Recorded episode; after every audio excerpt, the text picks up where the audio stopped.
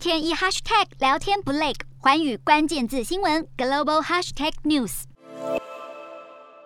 可怜的俄军坦克被乌克兰无人机当火把猛轰，波兰、捷克、斯洛维尼亚三国总理搭火车到基辅见泽伦斯基，更证明俄军打了三个多星期还拿不下战场主动权。专家指，在这种情况下，俄罗斯有三种打法：第一是从东南部城市梅利托波尔向北攻到第聂伯罗，然后与从哈尔科夫向南推进的军队会合，把大部分正在顿巴斯作战的乌克兰正规军孤立起来；二是在马利坡、哈尔科夫等较小城市无差别狂轰到乌克兰求饶，又或是绕过南部的尼古拉耶夫，向西南部港城敖德萨推进，合同部署在黑海的俄罗斯海军进行两栖攻击。反正欧洲理事会都退了，俄罗斯直白表示目标达成才会停火。为求速战速决，美国 CIA 局长伯恩斯认为，近期俄罗斯瞎扯美国帮乌克兰密言化武，可能就是在暗示普丁有意下令亲信伪装成敌方发动化武。毕竟战事拖得越久，越难对国内人民交代。